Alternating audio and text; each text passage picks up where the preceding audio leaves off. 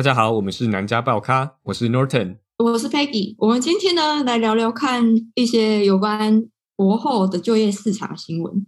然后今天我们非常荣幸的邀请到 Eric 跟 Kimberly 这两位来宾，呃，来跟我们聊聊看生技业界还有学界的工作生态。欢迎你在收听 Podcast 的平台上订阅我们，也可以关注南加台湾生物科技协会的社群页面。在 FB 或 IG 搜寻 SoCal TBA S O C L TBA 就可以找到我们哦。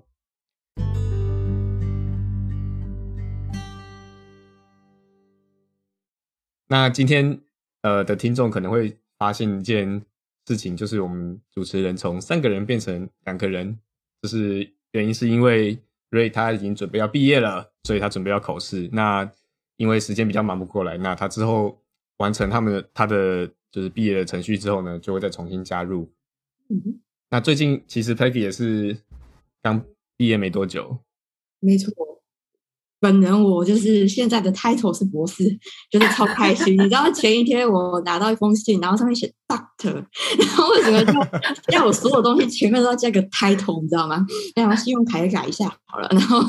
反正就搭飞机的时候也可以改一下。对啊。然后如果有人飞机上问说 Is there any doctor for me？反正就是我 philosophy。呃，对，就是只有 philosophy 不会救人的。反正就最近觉得蛮有趣的，因为。本人我呢是六月哎五月底毕业，然后隔天毕业典礼隔天就飞到加州，就整个人搬过来了。当初 当初还是家徒四壁，因为就是这里没有家具嘛，然后是就睡地板，一天还好，第二天就到了。就发现最近呢也很多人就是这期间就是毕业啊，然后然后就是来我们公司面试。然后就发现，其实这个疫情过后呢，很多博士生可能就草草毕业，因为真的没有办法，就是 PI 可能也无心，或者是没有办法继续 mentor 他们，嗯、哼或者说有有一定的故事就赶快 wrap up，然后毕业这样子。所以其实还蛮开心，Ray 终于终于要变成 Doctor 了。那我们主持人群增加了一点博士的 的 level。哦，还要很久了。所以，嗯，不会的，很快来飞来业界吧。我们家也是有两个，就有两个学姐也是在过去这三年之中毕业，也不能说也其实也不算草草毕业，但是我觉得感觉出来，可能如果如果没有 COVID，他们可能还会再多留一下下。嗯，所以没办法在实验室里面做实验嘛，因为疫情的关系。嗯，最一开始的时候其实有一点困难。就是因为学校就是规定，你整个实验室只能两个人工作，所以我们就都要都要就是呃轮流轮流进去这样，所以其实还蛮蛮被 handicap 的。然后我们呃我们这个就是我现在在 UCSD 的呃 Biomedical Sciences Program，那就是简称 BMS。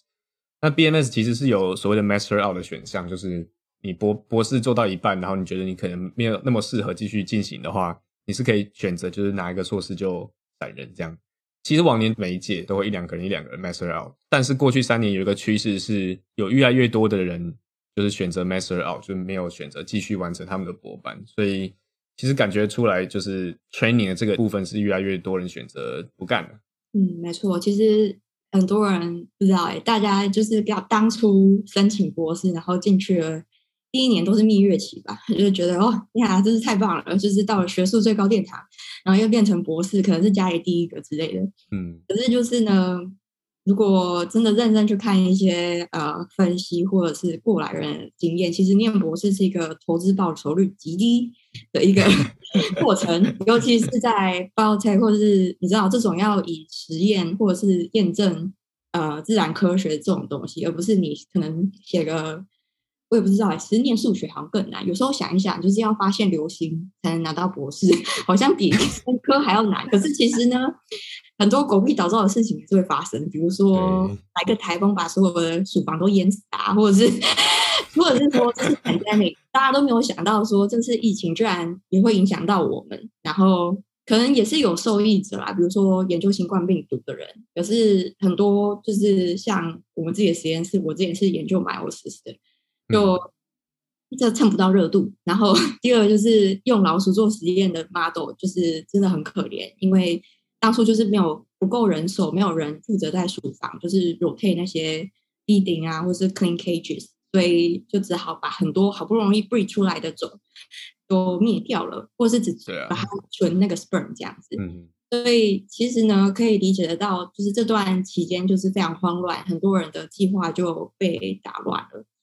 你们家的呃有就是出走潮吗？就是比如说，就呃我们因为我们家 COVID 的期间，就是有几个博后都离开了。当然有些是其实时间差不多，但是也有一些就是很 abruptly，就是直接选择选择结束做博后这样。嗯，其实我们实验室是还好，我觉得其中一个原因是因为大部分人都走，就是怎么讲？因为大部分人就是那个阶段都选择留在学界。嗯，然后所以他们就是用 Zoom meeting 到处去给演讲啊或干嘛的。嗯，可是就是那一段期间，其实比较能够怎么讲？我印象比较深刻的是博后可能跑回去他们国家，因为想说啊，那当然不能做实验啊什么的。然后我们实验室就有一个研究生回北京，然后他就回不来了，嗯、然后就在那边待了一年半。然后我有听过。对，反正就是这种各种故事，比如说我知道有别的实验室是 PI 会写信追杀那些博后，说你啥时候回来呢？然后就是有各种，就是老板的真面目，就总是在这种时间就是显露出来。所以说我也是可以理解啦，因为博班还是希望有一些呃。老板还是希望有一些产出，可是就是没有啊，所以你就发现很多在 Zoom 里面干瞪眼，然后可能最后改成 Journal Club，然后到最后就变成呃有点厌烦，就是对方的脸孔这样子。那因为我们这些博后离开之后，我们我们家老板也就开始继续征新的博后嘛。其实也不是说没有成果，但是在这过程中其实遇到不少的困难，就是他好一阵子都征不到人，就是比如说他开了一个 offer。然后这个人一开始说哦，我们会来，然后后来就哦，我们找到去，我们找到业界的工作，我们就拜。然后这样发生大概有三四次吧。然后呃，他的朋友，他的就是我老板其他朋友们，就是在跟我们吃饭或者这些场合，所以有透露说他们家其实也遇到过，有遇到类似的问题。而且很显然，这不是只有在不是只有在圣地亚哥这个地方而已。嗯，其实我以前就是博班老板。他加我 LinkedIn，我觉得很可怕，可是就是还是加了这样子。然后，因为你知道，就是在 social media 上面很不希望可以，就是尤其在这个时候被老板找到，是刚毕业不久，对不对？然后，反正他就我就发现他某一天在 LinkedIn 里面 po 了一个哦，我在我是一个 HHMI 的，就是 investigator，lab 超棒。然后我就才发现，嗯，这个脸皮这么厚的人居然可以 就是在上面贴工作纸，所以我就觉得哇塞，你不。你你这个这么厉害的人，就是怎么能够屈尊，就是跑到 LinkedIn 来找人，到广告里面去，就是我好难想象这样子。虽然说好来，就是好像有点在开玩笑，可是就是。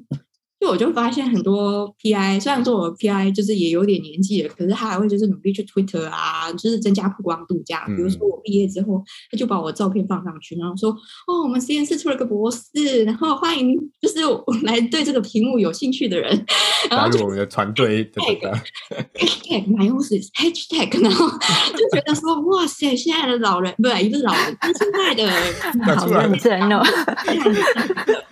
Philosopher 都跑出来贴广告了，这样子，嗯，我我们我们老板也是一个 Twitter Twitter 上瘾的的的，也不到老啊，就是阿姨的的，的 level 而已。但 anyway，那因为，嗯、因为我们我们其实主持人身份是一个是刚就业，然后一个是还没毕业，所以我们就想说，如果要探讨这样的题目的话，我们可显然是需要一些。更有经验的人来来就来帮助我们探讨这样的呃的主题。那所以我们今天就很荣幸邀请到我们的本来是在做幕后的编辑，就是 Kimberly。然后 Kimberly 要不要简单自我介绍一下？哦，好，大家好，我是 Kimberly。嗯，我现在是在业界工作做 scientist，然后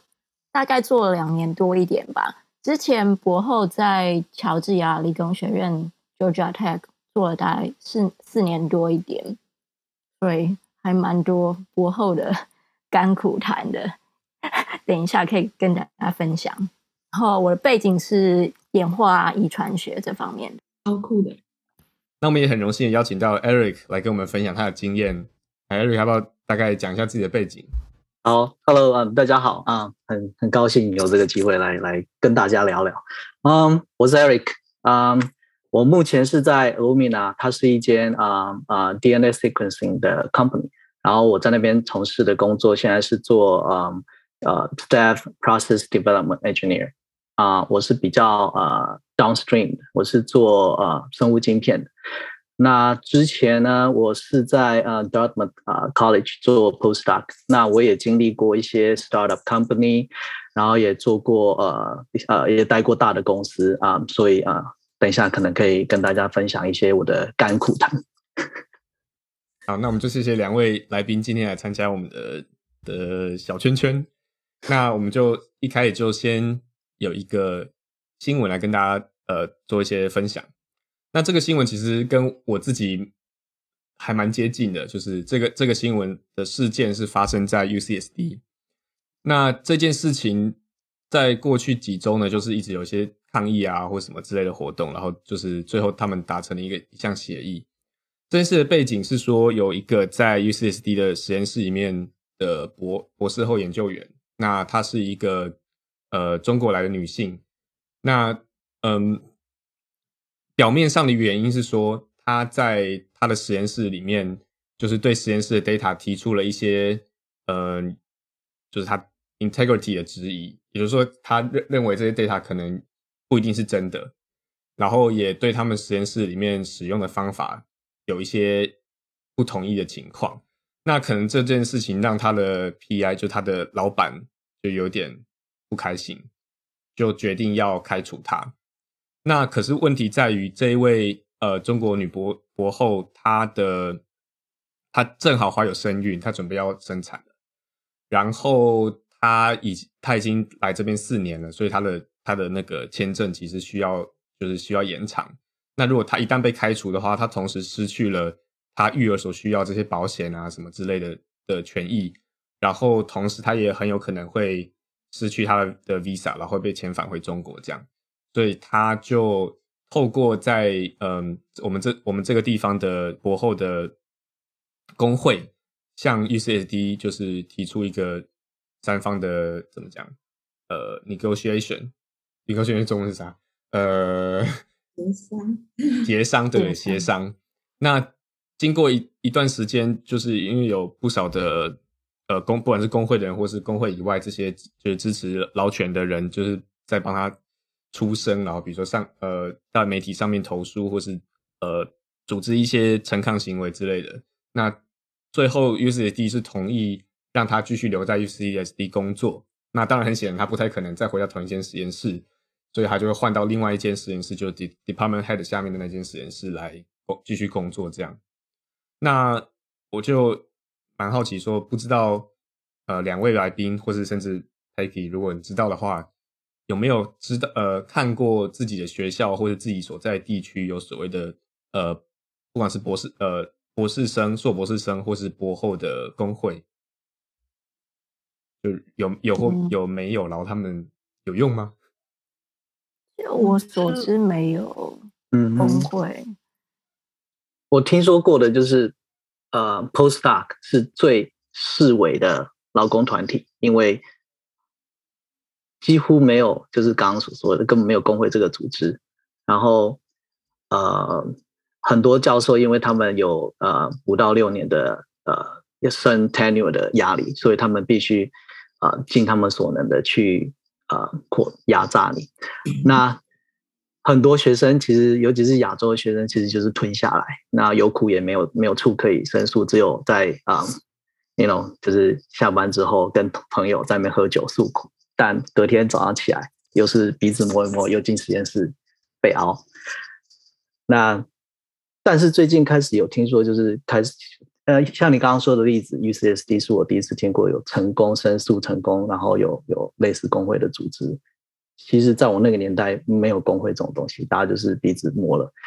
可以撑得下去就撑得下去，撑不下去就就就只能就走了。因为我之前有一个学姐，她。她是很严重的，呃，就是被 demand。嗯、那做教授找教职是她的一个梦，所以他每天啊、他必须开三个，呃，每个周末必须开三个小时啊、他只为了周末回去跟他的家人见面，然后礼拜一早上四点开三个小时的车回到学校，然后啊、来做 postdoc，然后每天都是以泪洗面，那最后真的是撑不住啊、只能就是放弃他的梦想，然后回到业界去工作，那个薪水整个就是 double，所以后来听说他也过得很开心。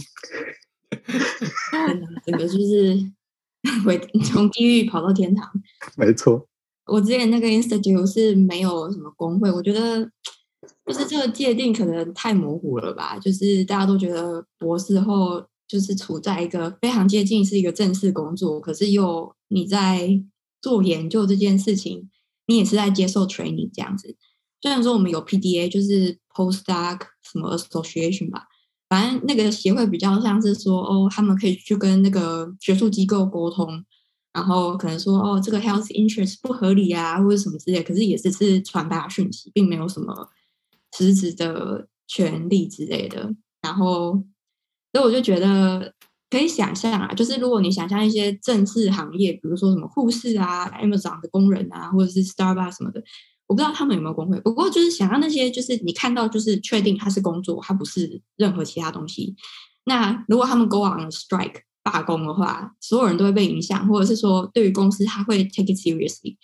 可是博后我们就是 have a lot to lose 啊，就是想说哦，那你你不要这个那就算了，那你能还去哪里呢？就是就是学界的一个很大的问题，就是他并没有就是给你很多的 potential job prospect。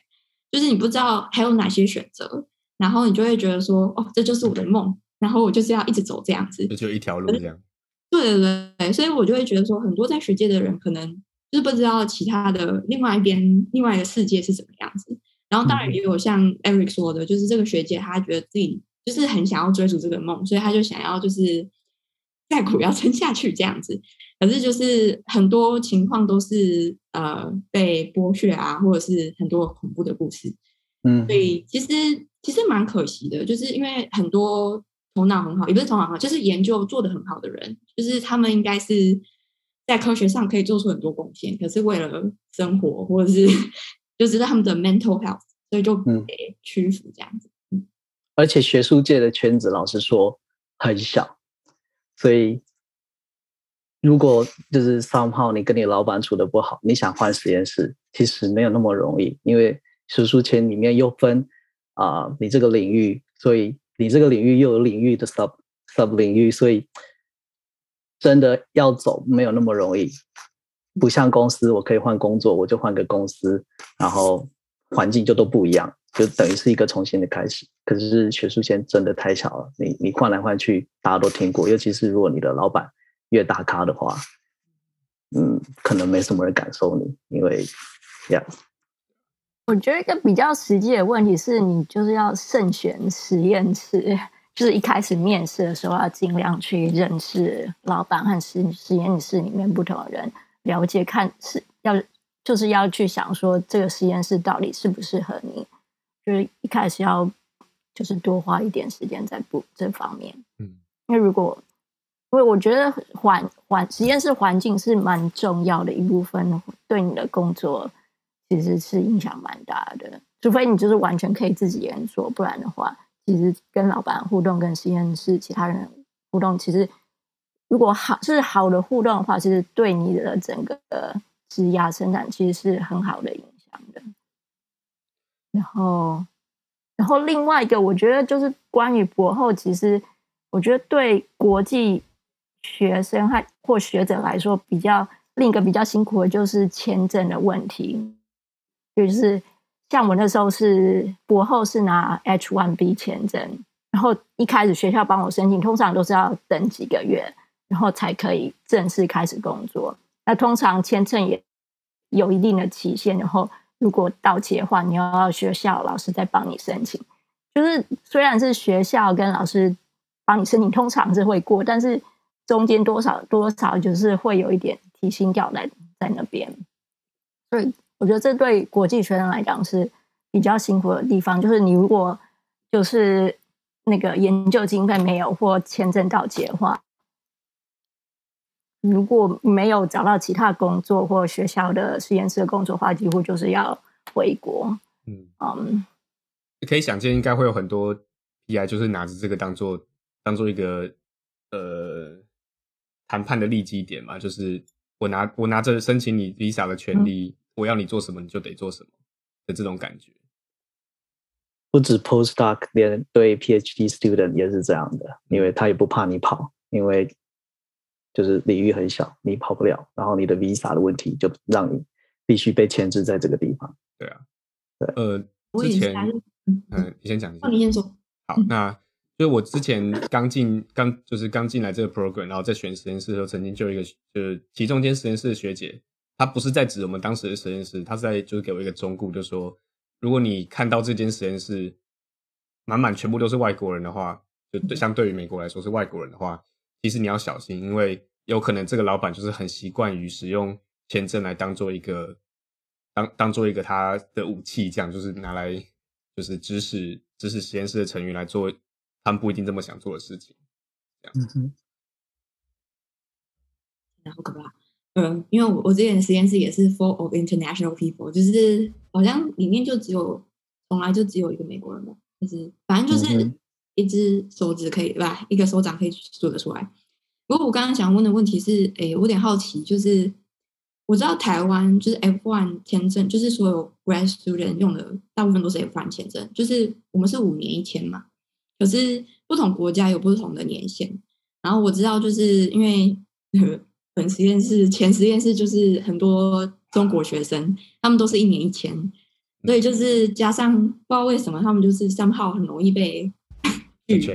对，然后被 check，然后就常常就是要等个一两个月这样。然后我自己知道，就是有一个学生，就是他已经选好实验室，就做完 rotation，然后他想要回国回国一下，然后可能也是 renew 之类的，结果他就是被 check，然后 check 了很久。然后等他回来的时候，老板不要他了，然后就只好再做第四个 rotation。然后我就觉得哇，真是嗯，对，没没错，尤其是 bio 很容易被 check。然后尤其是如果你在新的老师的实验室，很容易发生这种回去再回来的时候已经不见了，你的位置已经被拔掉，因为老师等不了。嗯嗯，没错。那这这个新闻其实还有另外一个面向是。就是性别的歧视或者不公平对待的问题，就比如说他怀有身孕，我可以理解有些 PI 会拿这个当做一种控制的手段，或是应该这么说，就是怀孕这件事情对 PI 来说是一个没有那么 favorable 的事，因为毕竟你可能会有一段时间，你可能需要待产，你需要育儿，然后你可能就会没有办法那么那么那么 engage 在在实验室里面的工作。我的经验是。哎呀，我经验是还蛮正面。我之前实验室，我是班实验室有有过两个人怀孕，我老板都还蛮支持的。嗯嗯，所以我觉得育儿方面，一般来讲，加州是相对友善的环境。就我所知，嗯，如果我自己今天是我两年前怀孕，就是我刚进业界的第第一份工作，然后正要。开始工作的时候就发现怀孕，但我后来就是跟我老板讲，他们几乎都是很支持我，就是这过程都还蛮顺利的。但我相信，啊，你刚刚说什么？Sorry，Sorry，那你怎么兼顾两边啊？你还还是就怎么兼顾两边？嗯，就没有就能做什么就做什么。但我老公是还还帮我蛮多的，所以这部分是。蛮好的，就是觉得就是这种呃，怎么讲，就是怀孕或者生产这件事情，感觉我自己觉得啦，就是我听说的，听说，嗯、就是呃，有博后怀孕，然后可能老板就问他说：“哦，is this planned？就是你是计划好的吗？” 然后就是我就觉得呃，这样是不是有点夸张呢？然后而且我知道的是很多博后就是。不管是就身边的也是，就是常常都是工作到最后一刻，就是可能医院很近啊，可是就是吼，工作到最后一刻，可能前一天才开始产假，或者是生下来才开始产假，就是很很恐怖。然后产假也没有很长，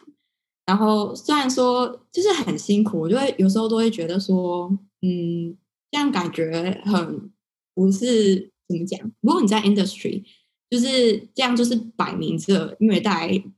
就是孕妇。可是，在业界呃，在学界，并没有人说哦，你这样，嗯，可能很隐晦的，就是排挤这些人，或者是让他们就是没有相对上没有就是受到比较好的照顾，就很可怕。可是，就是如果是在业界，我就觉得他们至少会比较 professional 的 handle 这件事。比如说，他们都有个 HR 的 office 啊，然后就是再怎么样，就是做不好，也会就是有一套公司，或者是说自尽可能的政治正确。可是，可是就是。至少会做的比较完善，可能特别有一个规定出来，然后不会说面试的时候就开始问你一些奇奇怪怪的问题。哦，你有你有没有你有没有老公？你有你要不要有没有计划在这个工作的期间里面生育这类的问题？对，这种是万万不可。然后我自己是觉得，因为我就是才刚开刚开始有面试别人的经验，然后我们自己会上一些 training，就是哪些问题 personal 的你不能问，不能问的，就是包括衣着，包括呃。一些你之未之后的计划，就是人生的规划，就是这个干你屁事的这种这种东西都不能问。然后，所以我就觉得，呃，业界感觉上就是比较怎么讲，至少不会到一种歪曲的地步，然后会让人过得这么痛苦这样子。对，嗯，因为业界已经有一个规定在那边了，就是法律已经规定你就是必须给这样长的假。然后学界就像刚刚说的，老师如果他在六年内呃六年内要拿到 tenureship，他必须就是二十四小时不断的有产出，他才可以保证他在六年后他可以拿到 tenure track。但但讲到育儿这件事情，我刚进研究所的时候，有人说，如果你有女朋友，那你是男孩子，你如果在就学期间有小孩，对你而言是比较好的，因为呃。你的时间比较弹性，你可以中午的时候回家帮你的另外一半处理事情或者照顾小孩，那你可以回来通宵熬夜做实验。所以这这其实也就正好印证了，就是在学界里面，就是这两个性别受到不公平对待。没错，就是如果你是女性，你有如果你的老板知道你有育儿计划，或是你知道你怀孕了，他可能就会开始觉怀疑你是不是有打算，或是接下来准备会减少你的产出。可是如果你是男性的话，嗯、你就就会觉得说，老板就说没有关系，反正你只要你的时间能够安排就好了。没错，所以其实是一个，嗯，有点糟糕的问题。而且这个这个这件事情似乎并没有一个外控的机制来、嗯、来来怎么讲抑制这样的这样的的做法。这样，所以我就有点好奇，就是假如说好了，就是我们之前谈到工会嘛，然后或者是说任何一个可以。到底有没有一个可以制衡 PI 的权利的呃一个存在？就是好像没有。而且就是假如说哪一天，比如说呃，你这个 PI 很 racist 或是 sexist，或者是做一些很 inappropriate 的事情，那你可以去找谁去治他呢？就是就算治他，对你来说真的是一件好事吗？然后 尤其就是。嗯，somewhat 你是 grad student 的话，你的学位在他手上；然后 你是 postdoc 的话，你的 visa 在他手上。所以 you are always at the mercy of your PI。所以就挺奇妙的这件事。就学学界的问题是，就是一般来讲，学界的工作相对稳一点、稳定一点。就是如果 PI 如果当到副教授以后，基本上就是终身职，除非他出了什么大错，基本上就是。他也不会失去那份工作，嗯，但是现业界来讲的话，就没有那个，就没有，并没有那份稳定性，所以就是你要多多少少也是做的战战兢兢一点。就虽然说你的薪水是相对比较高，就是对于 PR 来讲，就是除非就是他他的 priority 就是并不一样，就是就是也，我觉得现在就是。怎么申请比较多的研究，基本是他 number priority。那博士跟博士学班学生和博士后之后的就业发展，就是看不同的 PI，有的人比较重视，有的人就没有那么重视。那在这边这一个新闻里，最后也有提到，就是说，嗯，在一份二零二零年 Nature 做的调查呢，但发现说有大概六十五 percent 的人。他是有经历过直接的经历过，就是这种呃权力不对等或是霸凌，就是被自己的 PI 霸凌状况。那有百分之七十四的的的受访者表示说，他有看到过这样的事情。那其实这对于学界来说是一个非有点糟糕的一个面向，就是因为你的 PI 有一个绝对的权利可以控制你的你的生活的好坏，你受不受你的老呃你老板的喜好是对你的生活是有很严重的影响的。那在这个这一份调查里面，有趣的一点是，呃，他有一个问，就他这问卷里面有个问题说，你相不相信你的你在做 postdoc 这个工作环境有提供足够的支持来来 promote 呃来增强种族或是就是嗯、的怎么样种族的的平等性？那我们一般来讲觉得说这个在学界应该算是理所当然的事情。但实际上，这些受访者里边有三十八 percent 人说有，但是也同样有三十八 percent 人说并没有。所以其实不只是性别，就种族这一个不平等状况，在学界里面也可以算是非常的怎么讲，是有点糟糕的情况。再加上刚才讲到说，他们的权利是没有没有是 uncheck，所以你很难真的很难去制衡这样的的状况。该怎么说？我就我就是待过那个整个实验室全部都是中国人跟印度人的 的例子。那很明显啊、呃，我们有收过几一些就是本地的啊、呃、美国人，整个气氛让他进来两个月他就走了。所以老师可能啊、呃、某些方面他可能也就是就觉得啊反正。我们都是亚洲来的，很好操，所以就很当然他自己也有自己的压力，他他有要要升 tenure 的压力，但就是因为这样整个环境，呃，每个 lab 就像一个小小小社群嘛，就是一个小团体，所以我们三个人进来第一年后，每个人都想走了，那就像我说的，圈子太小，我们花了两个月的时间，每个人去找自己想要的 lab。绕了一圈，通通又回来了，哎，走不出去，所以我们就这样待了四五年，毕业。天哪，好哀伤，都撑过来了，恭喜！很有可能是因为学界存有这样的很多的问题呢，那导致就是很多人，比如说你，你是如果你是博班生，你进到一个实验室，你看你的博后生活都很不开心，你可能。自然而然也也会觉得说，那我是不是以后不要当博后了，我就直接去在外面找工作就好了？那这很有可能就是因为这个原因呢。就最近美国这边是正在招 的学界遭逢一个博后荒，就是招不到人。呃，每间每间实验室都想要找新的博后进来，但基于各种原因，比如说因为 COVID 期间，美国的对外国外国人的签证发的呃核发比例下降，呃，比如说。跟中美呃美中关系不好，那本来长期就是，虽然说这样讲有点有点尴尬，但是就是说，其实很很多实验室都是很需要很多中国这些外来的的的实验室的 worker。那这些这个这个来源就是这样被被断了之后呢，很多实验室现在要想回头找美国人的时候，他们的那那那样的工作环境对美国人来说已经是非常非常的不 favorable 了，比如说长很长的工时或非常压榨的这种。这种呃，老板的态度，那对美国人来说，他们是无法接受。所以大家都找不到博后的情况下，就有有一个有一个 PI 在 Nature 上面发了一篇文章，叫 “Lab Leaders Wrestle with Paucity of Postdocs”。简单来说，就是一篇一篇 PI 和他的朋友们的抱怨文，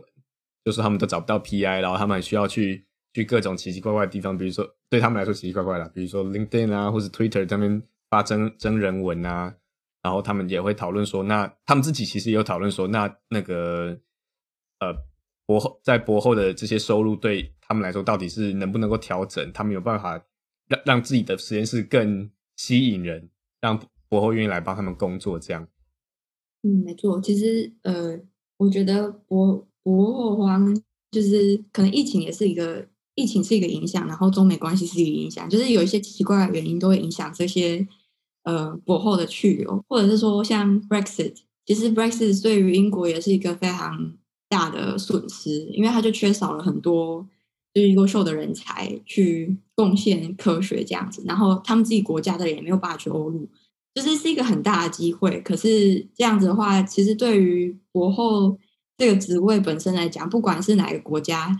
就是都是一个非常摇摇欲坠，就是非常不安定的一个工作。然后你要么就跟着经费走，要么就是看老板的 心情。所以就。就是怎么讲呢？博后其实有时候想到最初就是他到底是怎么形成的一个工作。就老实说，一开始大家都会想说，哦，当博后就是要 transition to PI。可是这样的意思就代表说，那应该就是一两年，或是更短这样子，应该不是那种让你就是做个就是有点万年博后这种情况。我我最近呃，我今天看到一个文章，也是在讲博后荒。然后他是一个在 Clemson University 呃的一个 assistant professor，这个学校它是一个公立大学，在 South Carolina。哦，我不知道跟我觉得应该跟学校也有关系，因为你要做 postdoc，你就会想找大咖，你会想找有名的学校，讲得出名字的学校。那这个教授呢，因为他就是在一个 South Carolina 的学校，那他好不容易经过千辛万苦拿到 funding，他有 project 可以可以找 postdoc。结果他说他 po 了整整两个月，他才收到一封申请。然后呢，就骗着他说，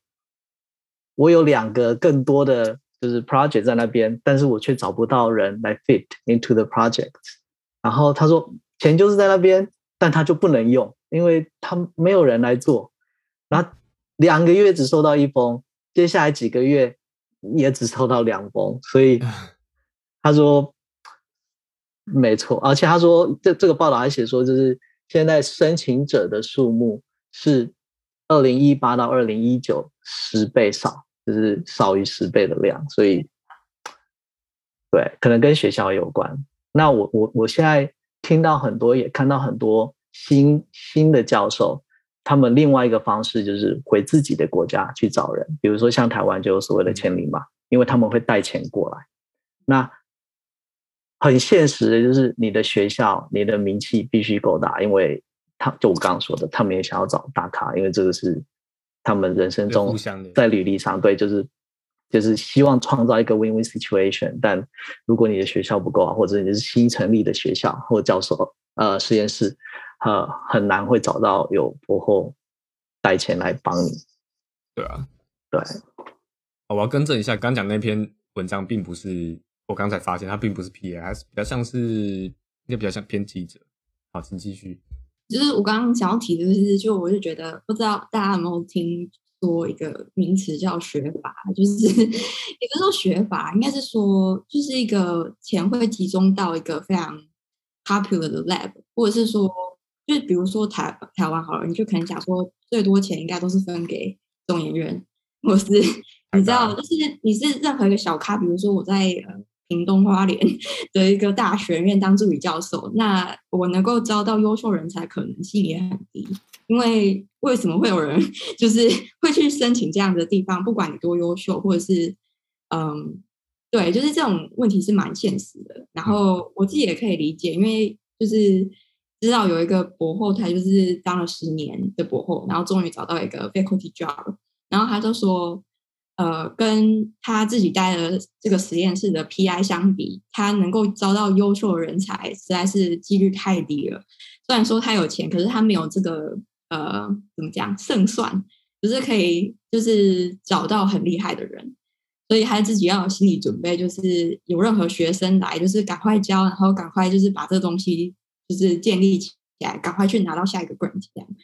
所以说，其实，在学界也是蛮多这种。呃，不能说乱象吧，就是好像一个蛮自然的现象，就大家都会往比较 popular，然后钱多的地方，甚至就是想办法挂名很有名的 PI 当 correspondence，就是各式各样的方法，就是也是有文章写说，如果你的文章就是挂了什么 Nature Nobel Prize winner 的 PI 名字在后面，那你接受的几率就大于半之类的，就是非常呃非常哀伤的。可是又真实的事实这样，对啊，所以所以就是你选的老板很重要，就是刚刚呃 Kimberly 也有讲，你你在进去之前要先做功课，或者是这个实验室的文化怎么样，更更多的是呃，如果老老板的雨伞够大的话，他就可以庇荫你一辈子。真的，没错，这是很现实的问题。那但讲到博万年博后，我我看到的是百年，但但现在可能真的变万年了。为了为了让万年博后不要过得那么辛苦，他们好像啊、呃，很多学校，台湾好像也有，就是新增了一个在博后跟教授中间又加了一层。我我知道 UCSD 也有，就是他有点类教授。但是他他是必须挂在实验室下面，必挂在某个呃正职教授下面。那像是 research 呃，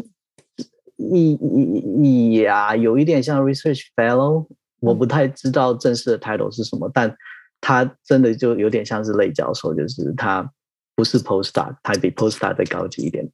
其实我觉得这是算是有必要性吧，然后可能也是有。PI 想说，可能有人已经 Visa 年限过了，想要把它升到越高，可是已经极限了，没有办法再升了。那要怎么把它留在实验室呢？那就想个特别的 title。然后，对，因为我们其实实验室也有这个，就是呃，已经待了超级多年的博后，然后最最后他好像就是 Fellow 吧。然后就是想办法，如果这个 PI 人很好，愿意就是 mentor 他成为一个 PI 的话。那他就是之后也跟着加 correspondence，也参与就是 mentor 学生跟其他 postdoc 的经历。那我自己知道是呃认识了一个 postdoc，他就是回到他的国家，呃，他就是当类似这样的角色，就是我不知道是应该叫小老板，可是或者是说就是他他可以做实验，可是就是他比较像是呃就是。怎么讲？宰相的地位吗？我 天哪，老板已经变得这么厉害，管仲。对，就是他其实也是呃内府内教授，好吧，反正就是这样，就是他就是可以嗯掌控蛮多呃 project 的走向，然后也是一个，嗯、就是单纯只是因为没有 PI 这个缺而已，不然他也是一个 PI 这样子。嗯，以前我们在台湾就叫大师兄啊。那现在有类 类教授，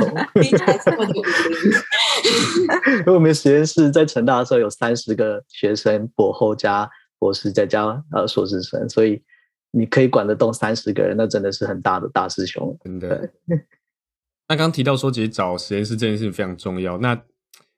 呃，当然实验室你必须要有一个要有一个 physical 的地方存在嘛，所以其实你选择在哪一个地方做博后这件事情本身就具有。一定的对对你的生活好坏来说也有一定的影响力。前一阵子在 Twitter 上就是有一有一个发在 Archive 上面的文章，就是被广为流传，然后当然就是引发了一些就对于博后这件事情到底多困难这样的讨论。那这篇文章主要两的两个图，就是在地理上博后的生活难易的分布跟时间上的分布。那第一张图呢，它使用了一个指标叫做叫做 Regional Price Parity。简单来说，就是你在比如说你在台北做做呃博后，跟你在比如说花莲做博后，你虽然都一样领个中研院公布的那个那个薪资表，但是因为地区的你的开支的 level 不一样，所以你生活的难易程度来说，当然也差很多。那在这件事情在美国来说也是一样的。那这张图上面呢，它就是用这个 RES 呃 RPP 这个指标来来呈现不同城市，就主要的就是生技业的呃应该说生科研究的的核心城市呢，然后这些地区它的 RPP 它的薪水中位数，还有你实际上可以运用的的薪水的高低来做图这样。那比较你直接会看到就是最深色比较。你虽然领着高薪，但是但其实你生活很困苦了的城市，就是像 B 小弟我现在的圣地亚哥，还有呃 San Francisco，就是基本上就是旧金山湾区这一区，然后还有纽约跟波士顿，就这些地方虽然薪水中位数是偏高，但同时它你真你真正能够使用的薪水是非常低的，就你相对于比如说我随便挑一个，比如说波特兰，呃，它的薪水中位数五十三 K，它实际上可以用的是五十 K，就你我们现在讲年薪美金计。但是你在圣地亚哥或是纽约，你领着五十六、五十七 K 的薪水，但你实际上能用只有四十八 K，就你其实这个差距是非常大的。那这篇文章就在讨论说，那这不同城市，它的生活困苦程度，整个美国来说有极大差异。我虽然就是在纽约念了博士，然后虽然看起来就是一个非常好的地方，因为这个学校呢在纽约的上东区，所以我可以假装我是有钱人。可是 真正上的生活呢是租金贵的要死，然后 就是东西都非常的贵，所以就算你拿到 stipend。你也是饿不死的情况，所以其实很多博士生心里都有共鸣吧，就是 stipend 就是让你饿不死，嗯、可是可以一方面接近自己的梦想这样子。嗯，那我现在看一下这个纽约的指 RPP 指数似乎是最高的，对，跟 San Francisco、Berkeley 是一，嗯，对，所以我就其实也跟很多在曼哈顿，就是或者是纽约州的呃 grad student 都还有联络，就是一些朋友啊，然后我们就说。对啦，最近 inflation 很惨啊，就是发现 grocery shopping 一不小心一刷就会刷爆，就是 stipend 真的是不够用了。那就是博后们跟学生有跟我说，哦，其实几个学校已经陆续在调涨，就是调涨、调高一点他们的奖学金，让他们的生活稍微有 relief 一点。然后其实我也不知道。就是到底要施压多少 才能够逼迫学校做出这种决定？可是我想，就是像刚刚讲的，之前提到的，就是钱会经费会往哪里走，其实也是随着呃你这个学术系机构的有名程度。嗯，像嗯、呃、像是医学院的，就是医学院研究所，当然就会拿比较多钱，所以他们可能就比较有办法。就是很快速的去反映这个 inflation 的情况，可是那其他学校可能就是，比如说在 Bronx 啊，或者 Ithaca 啊，或者是一些比较边边的地方，他们就可能就觉得说，啊，就是你知道我们有没有什么大的 sponsor，或者是那种慈善家愿意就是一次丢了很多钱给你，所以虽然有调高，可是生活也是非常的辛苦。以以我以我自己的例子来说，我我有很深刻的体验，因为。我之前是在德州 Austin 念念博士班，那他的 stipend 不高，跟其他州，尤其是加州或者是东岸比起来，其实算低的。但因为他的生活，呃，消费非常的低，所以基本上如果我不自己煮，我每一顿都要在外面吃还可以的中式料理，其实都过得去，就不能存钱这样。那后，后来去 Dartmouth College，他在 New Hampshire，就是呃做 postdoc，呃，薪水当然也也没有说多高，但就是它是一个冷的要死的地方，所以我我被逼的必须在家住。然后后来去去 Chicago 一个 startup company，然后呃基本上呃挂的 title 也是 research associate，也有点像是变相的 postdoc。那老师是西北大学出来成立的公司，哦，那个那个那个生活的条件就差很多了，就是因为 Chicago 它本身的消费比较水平比较高，所以就变成说啊、呃，你你可以自用的。呃，钱就相对德州跟 New Hampshire 来说就差很多，所以尤其是像现在来的德州呃加州就就差更多了。那那整个的体验非常的不一样。嗯，我我那时候博班是在印第安纳大学，所以学校给的 stipend 还算不错。那那边的就是生活费没有那么贵，所以就是基本上钱都够用。后来博后。搬到亚特兰大，生活费就比较贵一点。就我那时候四年博后，就是四年他嗯从来没有调过薪，啊、就是就定在那边，所以就虽然就是东西越来越贵，但薪水并没有涨。没有试着去 negotiate 过吗？我那时候没有想，因为他那个申请到了研究经费就固定那个数字写出去了。对啊，我真的觉得那个 negotiate 这件事真的是。蛮神奇的，因为大家可能我不知道，在学界可能一直待着，可能就不会去想这件事情，可能就觉得说，哦，这就是规定啊什么的。可是我后来听到一些呃，就是新来的博士学生，居然就是在面试的时候就开始提出，我们来领工学一下这个 offer package，然后你可不可以调一些，反正你应该快要调了这样子，那你就一次 jump 到，比如说多三千啊或者什么的。就是我就觉得这还蛮聪明的，就是呃，虽然说学生。就是你有有一点像在半工半读嘛，就是你的 contribution 其实是很多的工时，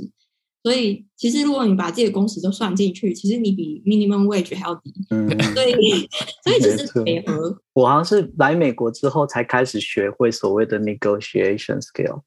就是我我我之前工作的时候，跟我一个韩国的同事，我就说，嗯，我们就很有共鸣，就说我们就是奴性很强。但是我们来美国后，才开始从白人或者是从美国人那边学到说，哎，你你要知道你自己的 contribution 跟你的你的你的 pay scale 必须要就是要匹配得上啊。如果当出现不平衡的时候，你就要学着去 negotiate。嗯，不管是你的薪资啊。呃或者是呃你的 loading，你都必须去跟呃适度的反映出来，适度的表现出说，哎，今天我有这样的 contribution，你是不是应该给我适时的回报？我觉得这是可能是学界跟业界之间一个差不一样的地方，就是像学界后的薪薪资就是很多就是用 NIH 来定，但是业界弹性就会比较大一点。嗯、没错，对啊，这也是一个。一个就是很多 PI 会把它当做呃为自己辩护的一个理由，就是你现在跟我谈想要加薪，可是问题是，一来是我的计划前面只有这么多，二来是 NIH 其实是有所谓的 guideline，虽然你当然某我觉得某个程度上你可能可以用其他的方法来 sup 呃 supplement，但就他他的 defense 就说啊，人家都都这样写，我就是给你这个钱，就没有什么好谈的这样的感觉，嗯哼。讲讲到薪水，我还有一个小例子，就是我之前在 UT 的时候，我的 postdoc 是东京大学土博士毕业的，嗯，就是他在东大待了十年之类的，然后他在我们实验室做 postdoc，他的薪水非常的低，他做了四五年，他可能也才呀，那个数字就不说了。然后我有一次我就问他说：“你去业界你可以找到非常好的工作，你为什么就是要在这边做 postdoc？” 然后他给我的理由就是，他这这比较偏向他个人的理由啊。他说：“你不知道我在东大的时候是过得多苦的生活。那在这边我可以做我自己想做的研究，然后老师给我充分的权利。那呃，当然，另外一个客观的条件就是德州本身它的呃生活消费没有那么高，所以他是可以支付他。然后他是个希望能够做自己快乐研究的人。就相对于他之前的的经历来说，他现在他是好的，过得很这个是好的，没错。”我觉得以另外一个对国际学生和学者来说，问题是你如果想来美国发展的话，从学校开始比较进来的，没错，门槛相对低一点。对啊，就是学校因为是非盈利机构，就是签证比较好申请。嗯嗯，如果是要直接进到业界的话，就是有一个申请签证或你有没有身份的问题。然后像我之前在 Georgia Tech，他们就。通常就是他们并不会帮博后申请绿卡这些东西，所以我那时候也是自己申请，然后拿到绿卡后才开始申请业界的工作。，PI 们他们其实说在也有一些比较比较愿意为博后就是争取比较多的，不管是薪水或是 benefit 这样的这样的情况。所以在嗯近期也有一篇这个是发在 Science 上面的文章，嗯，标题叫做 As Professors Struggle to Recruit Postdocs。Calls for structural change in academia in 呃 intensify，这基本上就是说，现在有一股有一些人他们在就是希望说 NIH 可以可以介入这样的情况，就是不管是要去调整公告的所谓公告薪水标准啊，或者说有没有一些其他的方式可以改变，就是在学界这些推力的问题，就比如说嗯，他们需要更多的自由，呃，那他们可能会需要更好的 work-life balance。他们可能会希望，但虽然我虽然我不知道怎么变出来，但是就希望能够开出更多的，就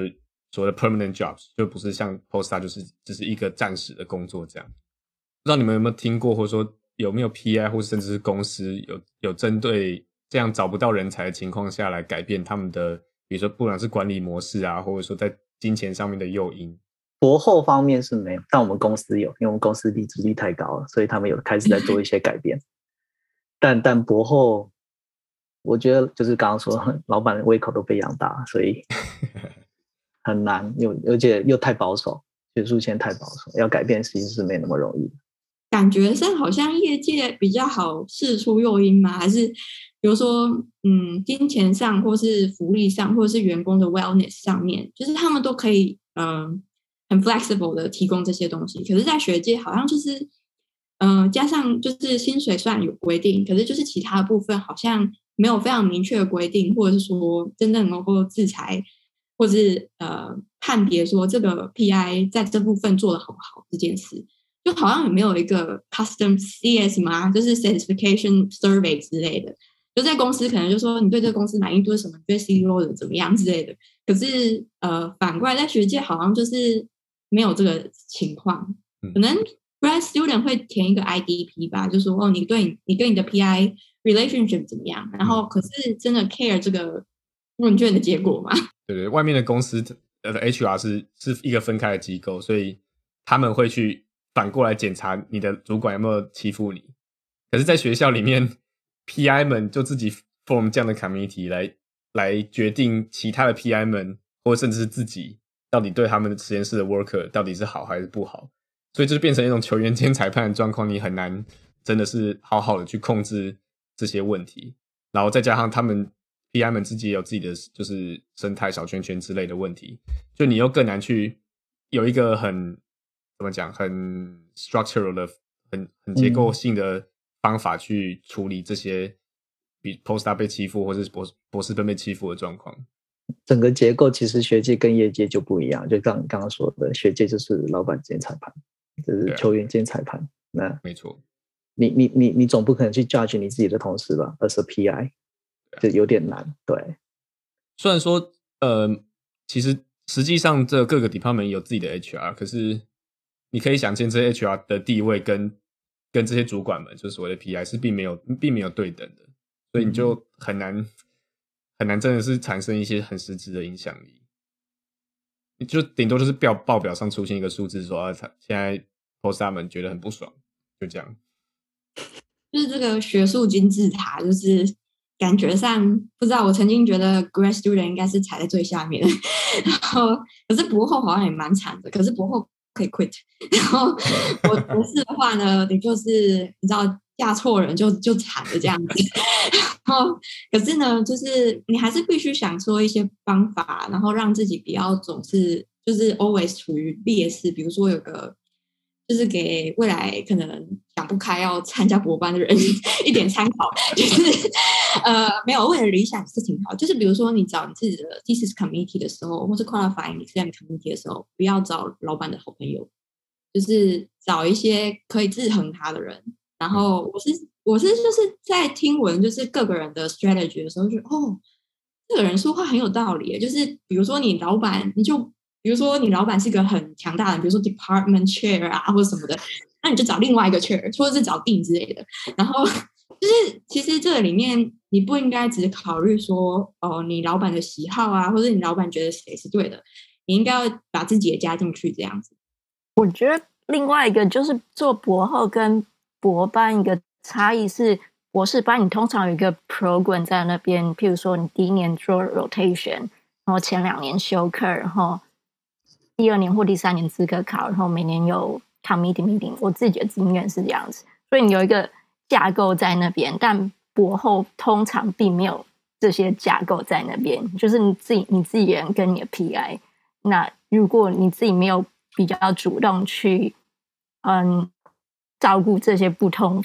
面向的事情的话，其实你自己变成会蛮孤立的。我觉得这是做博后比较辛苦的地方。然后，通常很多人做博后是希望有朝一日自己可以变成 PI，但这几年就是能真的可以找到，就是大学教职人越越少，那薪水又没有那么理想，所以就就越来越多人开始往业界发展。哦，这个我我们最近呃，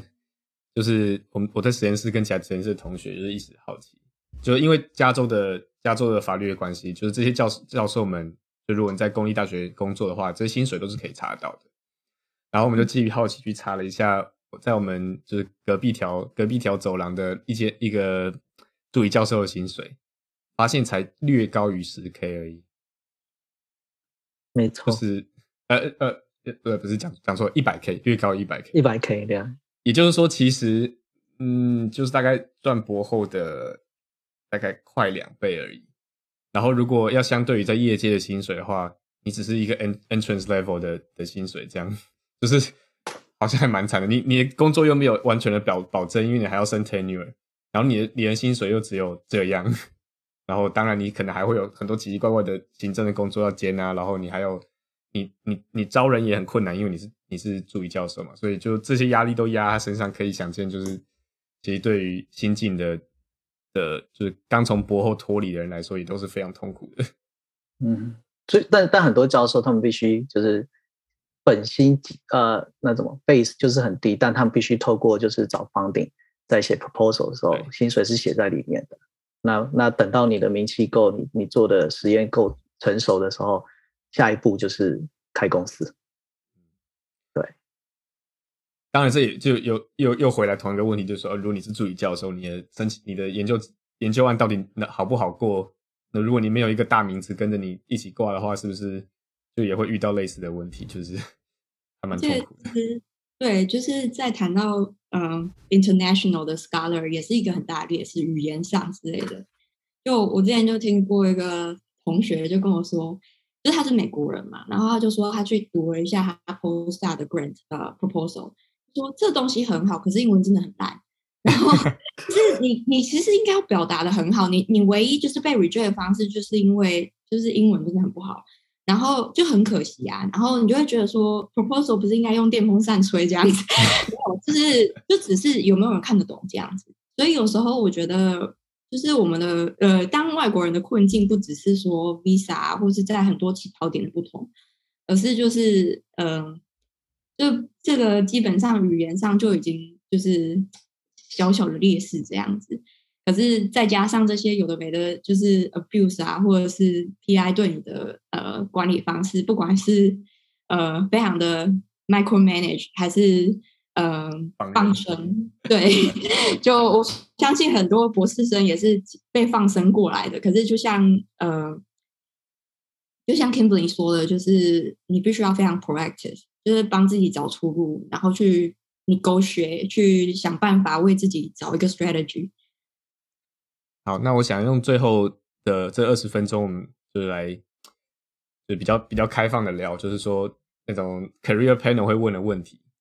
你们觉得博后这样这样的工作职务，到底是它只是一个 training，就它只是一个训练的过程，还是说你们认为它其实应该被当做是一份真正的工作来看待呢？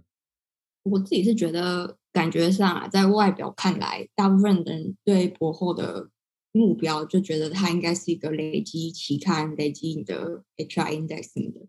就是让你自己就是变得在这个领域上占有一席之地之之外的之类的。可是就是我觉得很很多人没有想到的是，PI 是怎么成为 PI 这件事，就是没有人是走一个非常怎么讲呢？有一个专业的训练过程培养一个 PI。就不管是他的管理人能力啊，招招人的人招财的能力啊，或者 是教课的能力啊，就有时候你就会觉得，怎么研究越做越好，可是 教课越来越烂，然后或者是说演讲就会让人家度孤之类的。就可是，在博后就是的 training 上面，我觉得还蛮怎么讲，就是还是非常守旧的一个概念，就是你就专心做研究就好。可是成为一个 PI 是需要很多能力结合在一起，然后有时候我都觉得，如果你可以当 PI，其实你要当一个 startup 的老板，其实就是游刃有余。可是如果你是一个怎么讲呢？你就是专业，就是一路从学术走过来，其实很多事情你的 soft skill 都没有。所以我就觉得，老实说，如果一个 potential 的 solution 啊，就是对于现在呃国后荒或者是嗯，学界非常没有人管的情况，就是想办法有一有一套制度，可以让嗯 PI 可以渐渐的、逐渐的被培养出来，就是一个好的 PI 或者是一个 responsible 的 PI 这样。所以我其实觉得博后应该要，如果还要当一个工作来说的话，应该要有一个明确的嗯怎么讲方向嘛，不只是做研究，然后你可能就是 communication 或者是。嗯，带领接下来的 mentee 这件事情，就是应该都要被培养到，而不是说哦，你就只要冲研究，然后你这段时间就是要累积点数这样子。所以，如果就是怎么讲呢？transition 是 transition，可是你必须要兼顾这些能力。我觉得 training 方面学校可以做的更多一点，像是带学生这些东西。我觉得就是不要想说等我到变成教授以后才才会做的事情，就是你从一开始还是博士班或博后的时候，其实你们就有一些 undergraduate student 要带，那其实就是带这些学生，就是间接在培养你就是 manage 的能力。我觉得就是其实这件事情，我觉得你如果要想当教授的话，你就从现在开始把自己当成就是我我我现在要做这些事情，不要想说这是我之后才要做的事情。然后像薪水的话，我觉得就是博后的薪水实在太低了，我觉得没有那个诱因在。其实其实你刚刚讲的都没错，就是 PI 其实就像是呃你自己开了一个小公司，开了一个小 startup。不是只有做研究这件事情，你必须要去外面找钱，你自己要管理里面的人，你要顾到每个人开不开心，然后又要有产量。那如果有人早点跟我们说，比如说像 Kimberly 说，我在呃我在做我在念 Master，甚至念 Master，然后念 PhD 的时候，有人跟我说，你你如果明确你未来就是想要找教职，那你从现在开始，这些一点一滴的累积都是你最好的经验，因为。PI 不是只有做研究而已，他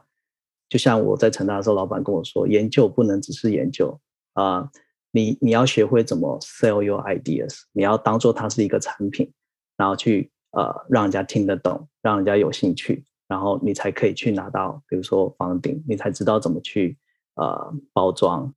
尤其在美国，就是要说故事的能力，真的你要没错，说故事的能力很重要。哦，就是我觉得我在博士班学到最重要的东西，并不是什么呃，我发现了一个基因啊，或者是这些学术的东西。我觉得我发现的是，因为我老板就是像大部分的老板一样，就是放生型的，就 放你去任何一个可能，我不知道，有时候我都觉得老板应该就是一个傻大王，然后对，就是把你们全部丢进海里，然后会游泳就是会游泳，总是会有一个会游这样子。然后 就是我觉得。我自己学到最后最好的事情就是，我会想办法呃解解释清楚我的问题，然后找到所有 supporting 呃 resources，然后跟他 propose 一些事情，然后我就是要引起他的兴趣，因为你就在想每个 PI 就是放生型，就是 ADHD，就是他们就是听不下去，就是你讲太无聊，他更没有兴趣，所以我就觉得我一定要吸引我老板那那个短暂十五秒的注意，Listen，this is important，就是要我的 idea，然后。跟他说，Can you give me a green light to execute this？所以听起来三位都觉得，呃，在博后这个位置，其实 training 跟跟工作这件事情是同时存在，并没有，并没有很明确的往一边倾过去。基本上是一个很尴尬的 transition。对啊没？嗯，那你你们觉得当时在做博后的时候，你们有这样的机会去接受，比如说成为 PI 或是？或是出去创业之类这一类的的训练吗？我我的经验比较我的经验比较特殊是，呃，我有这个机会在做 postdoc 的时候，把我所做的东西在博士论文所做的东西商品化，所以我有这个机会去呃跟业界的呃就是 hardware engineers、呃 software engineers 跟 biologist 呃把我学术上的。东西做成一个真正的产品，那甚至我也跟呃荷兰那边的团队可以做到所谓就是那个 housing design，所以我觉得那对我而言是个很好的经验，而不是只是呃像之前在博士班的时候就只是做研究。那现在我可以接触到我怎么把我的 idea 实际化、商品化，然后有我才发现有好多东西都要去想到，去比如说人机界面啊、那些东西，所以。对我的例子来说，我觉得是很难得的经验，也是啊、我进入业界的一个呃呃契机跟垫脚石，让我觉得哎，去业界也蛮好玩的，可以接触到不同的人，听到不同的事，然后可以把呃东西真正的商品化。那 Kimberly 呢？我做博士班和博后的时候是完全没有接触过业界的东西，我也没有想过。特别想说要去做，但后来后来后来开始申请绿卡，就稍微看了一下业界有可能有哪些工作机会。嗯，然后我那时候是做绿藻的遗传学的，然后其实现在做做业界工作也是 strain development，跟那时候做的工作蛮接近的。就是以前一直觉得业界好像就是可能是药厂或什么这方面的工作，但其实你如果就是仔细去找的话，其实有很多不同的公司，不同的研究机会的。嗯，你们当初领的 funding 是他没有任何的条件，就是说你必须要做一些额外的事情吗？还是说他其实他会还会要求你，比如说你每年要做多少的教学时数，或者说你有一些额外行政工作要做？没有诶、欸，都没有，这倒没有，就是我只要把产品做出来就好。啊，I see。那我那时候我算是还蛮幸运，我的 funding 是从 NASA Astrobiology Institute 来的，就是我们那个实验室刚好拿到这个五年的研究计划，所以我几乎做了四年，不用担心什么 funding 的问题。嗯，但就是我我那时候主要的研究计划就是做的很不顺利，就是。一直做不出什么结果，然后试了很多这种办办法。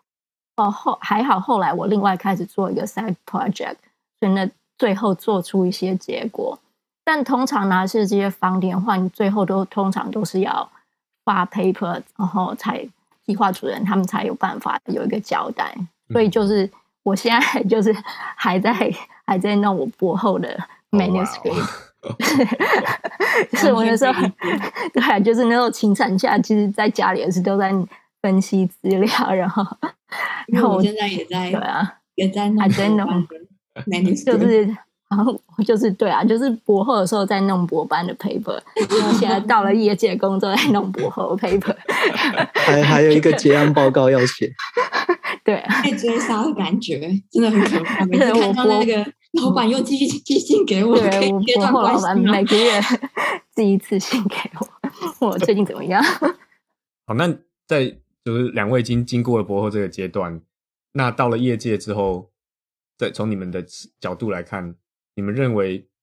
做博后这件事情对于你们进入业界来说是一个必要的事情吗？就是不管在纸上面说哦，你一定要有这样的研究经验。或是你真的进真的进到了公司之后，你要做你的工作，你觉得这段经验是必须的吗？就我的经验来讲，如果我没有博后那份工作的研究经验的话，我不会转找到我现在这一份业界工作。就是我觉得是很多人生的怎么讲机运拼凑在一起，就是因为我那时候。做了那份过后的工作，才才会开始做绿藻的东西。然后我现在工作，现在公司就是要找嗯有做绿藻遗传这方面经验的人，那时候才会就是有办法找到现在的工作机会。我觉得很很难说，你就是其实有人生很多事情很难说。你 就是我那时候也没有想到说会最后会来圣地亚哥做转到业界工作。所以现虽然那时候博后研究并不是做的很顺利，但是后来的发展算是顺利的。如果重新来过，你会想要做 postdoc 吗？我觉得很难说哎、欸。刚刚面试的时候都问他问 问人这个问题：如果重新来过，你会怎么做？然后你希望 improve 什么？然后就整个我绝对不要再念一个博士。我是希望如果可以的话。我觉得是可以不用做博后，或是可以把时间稍微缩短一点。但我觉得是，但就我来讲，我的经验来讲，因为我是国际，那时候是国际学生，如果没有就是博后这一段 transition，然后申请到绿卡的话，其实我不知道，就是有那段时间我刚好拿到，就是有 NASA 的 funding，然后我有时间办绿卡，然后转到业界。嗯嗯。但我我自己的决定，自己觉得是博士班，我还蛮喜欢博士班经验。然后博后算是很多挫折，但后我觉得，但也是一个好的经验啦，就是都是有学到东西的。Eric 呢？就我的经验比较特别，就是我现在做的跟我博士学的其实一点关系都没有，因为我现在比较偏 manufacturing。但就像 Kimberly 说的。人生的呃现阶段的东西是过去呃一路上的累积。我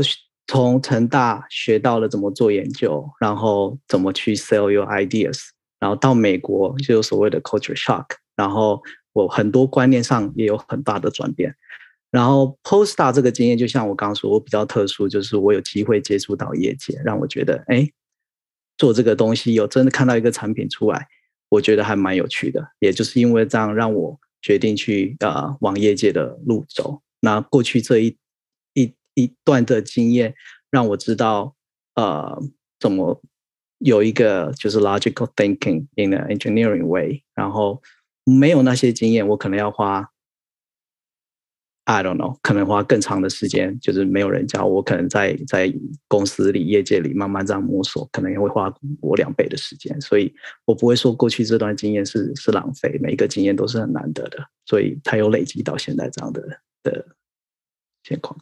那我换个方向问，你们的同事们，就你觉得靠得住的那些，他们都有博后吗？靠得住。这段剪掉，谢谢。我觉得不需要，那他们还是可以呃完成他们工作这样子。没错，我觉得看人，我觉得你要自己有一个一直学习的心态，然后不管到哪里，几乎都可以，应该会发展的蛮好的。但如果就是你的想，我不知道，就是。我有认识，就是在在学界待了很久，或是在业界待了很久。但你如果就是想法一直局限在你的工作上面的话，其实能走的路有就是发展会有限。但如果可以，就是一直一直有那个一直学习新东西的心态，然后愿意跟其他人沟通学习的话，其实我觉得我觉得是比较重要的。我觉得非常同意，因为就是。怎么说呢？我面试别人的时候，我就常常会觉得，我一定要找一个会想办法 reach out 的人。就是我觉得学界很长，就是太强调 independence，就说这个东西我再挣扎一下，然 后就自己一定会是熬出来的。然后可是业界很多时候团队合作这件事情，真的可以省去你很多时间，然后解决事情的速度也很快。可是就是不要，就是自己很 stubborn，然后就觉得啊自己弄就好了啊，然后我可以完成这样子。可是就是在团队当中，你可以 consider 的事情，其实真的不会像学界这么局限。而且在学界，你就会觉得啊，我做不出来就会很怎样怎样。可是，在业界的话，你必须要想怎么 pivot，就是怎么样让自己呃往另外一个 project 走，然后还是可以走得很好这样。可是，在学界感觉上就是 struggle 到，就是最后你要找出 answer 这样子，所以我就觉得有时候这个 mindset 还蛮多时候，其实我现在也在 adjust，就是就觉得说好像不应该呃这么的呃局限自己这样子，所以我就觉得其实不管你在学界或业界，其实还蛮多 soft skill 是共通的，就是一定会 benefit 呃不管是哪一种 career 这样。那这样听起来就是说，虽然说博后他的这一段过程中是有蛮多他自己的自己的挑战，他这个就业市场有有些问题，但他的他的带来的训练还有经验来说，对两位来来讲都是蛮蛮珍贵的。那这边呢，我有一个一个一份资源，算资源吧，就可以提供给各位听众，就是这个网站叫做 iBiology，他有一个文有一篇文章叫做 The Strategic Postdoc。那它其实是一一一串小小短片，呃，短短影片就组在一起的，就是教你说你要怎么样让准备你自己，然后来去准备做一个 postdoc，然后还有就是你要怎么样找到好的好的 postdoc 的实验室来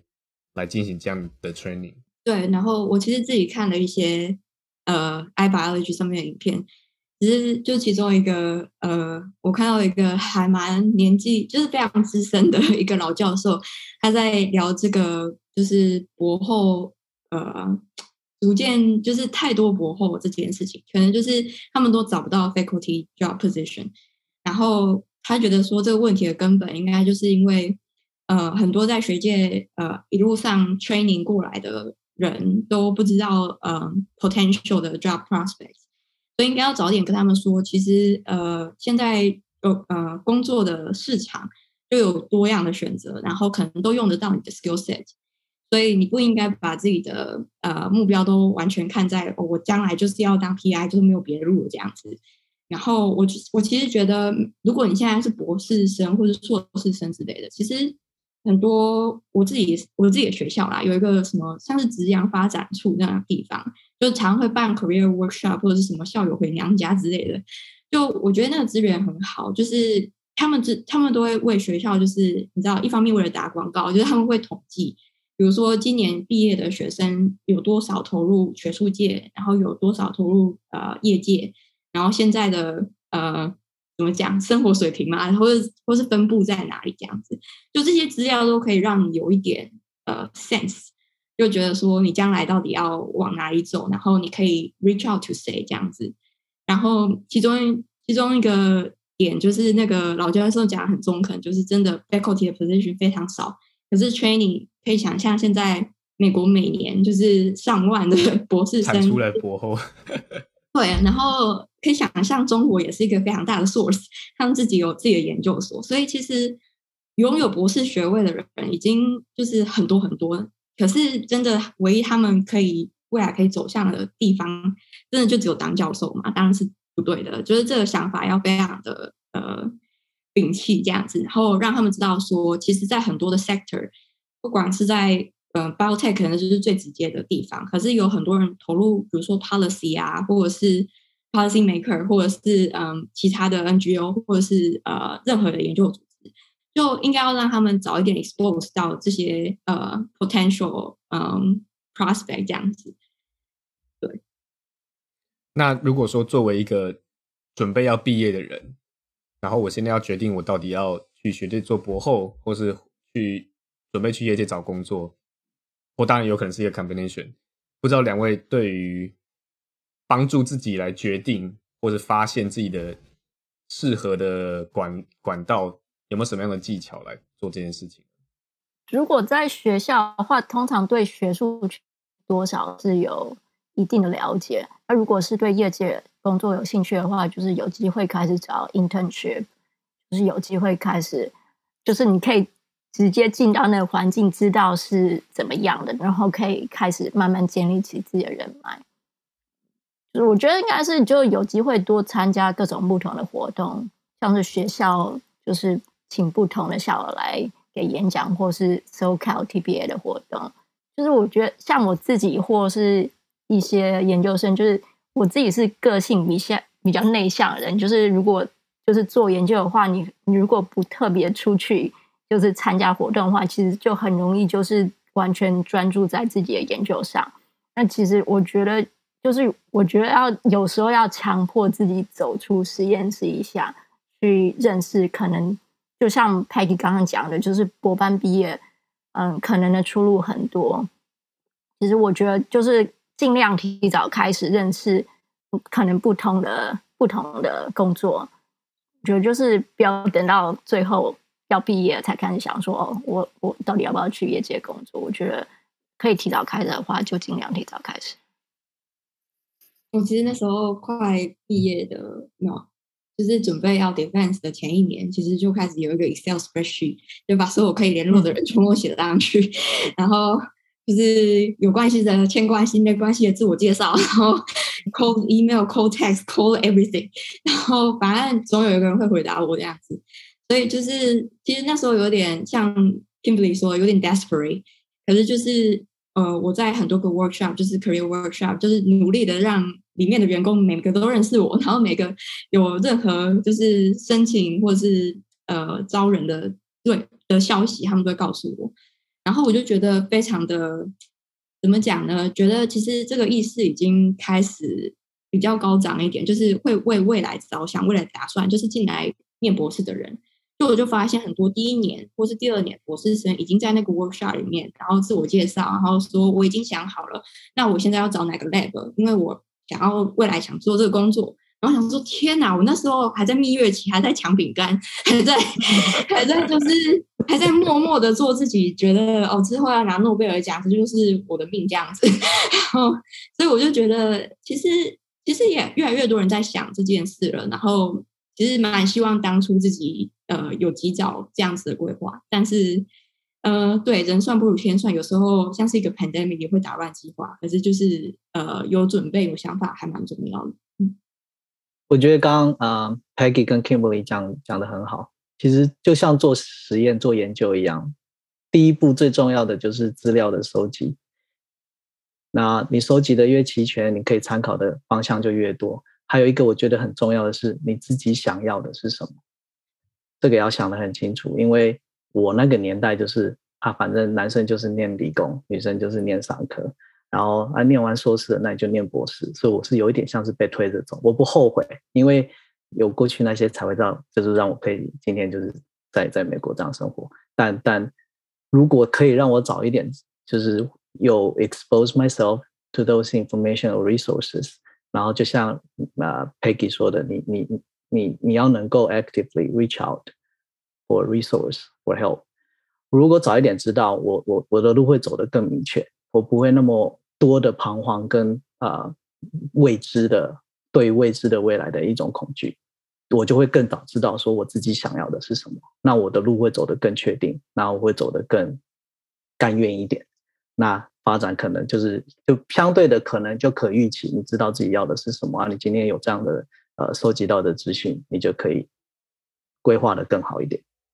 对，我觉得很同意，就是刚才讲到说需要收集资讯，还有 networking 这这两件事情，其实对就是。不管是理解业界，或者说能够找到就是 connection 来说，都是非常有，应该都是非常有用的。那刚好各位有一个很好的机会，就是我们在九月二十四号有一个呃 SoCal TPA 的实体年会。那这一次是在 San Diego Library Station 举办。那如果说有兴趣的话呢，在下午的其中一个 panel，就是我们有找。几位在学界、业界打滚已久的前辈呢，他们就会跟大家分享说，那这些呃，在学界或业界里面工作的样态到底会什么样，然后也有有机会可以向他们发问。那当然，如果想要 connection 的话，这这一个年会里面也有 lunch and meet 这样子的 networking 的活动可以参加。这样，那如果需要想要报名的话，我们在呃资讯栏会有连接。那我们今天就非常谢谢，就是 Kimberly 还有 Eric。来和我们分享他们的经验，谢谢。那你们会想要留你们的联络资料吗？嗯，可以，我们就留在那个栏里面。OK，LinkedIn 或什么的，应该都查得到。好的。哎，所以 Norton 准备这一集星期六前要发吗？没错。哦，很好奇，有点紧哦。我我努力。可 以跟 Norton 本人见面的机会很 快就到了，与大家共襄盛举，跟他要签名，然后然后鼓励他赶快毕业，然后千万不要问他研究做怎么样。我很快就遇到要决定要做博后还是要要要去业界的问题了。加油加油！那我们今天的节目就到这里，再次感谢两位来宾来跟我们一起聊这些新闻，还有。分享他们的经验，那我们就下期再见喽，拜拜，谢谢啊，拜拜，拜拜，谢谢，拜拜。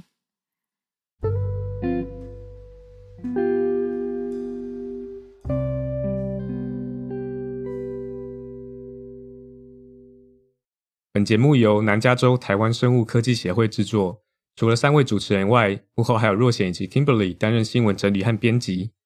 您刚刚收听的单集是由 Norton 剪辑，谢谢您的收听，我们下集见喽。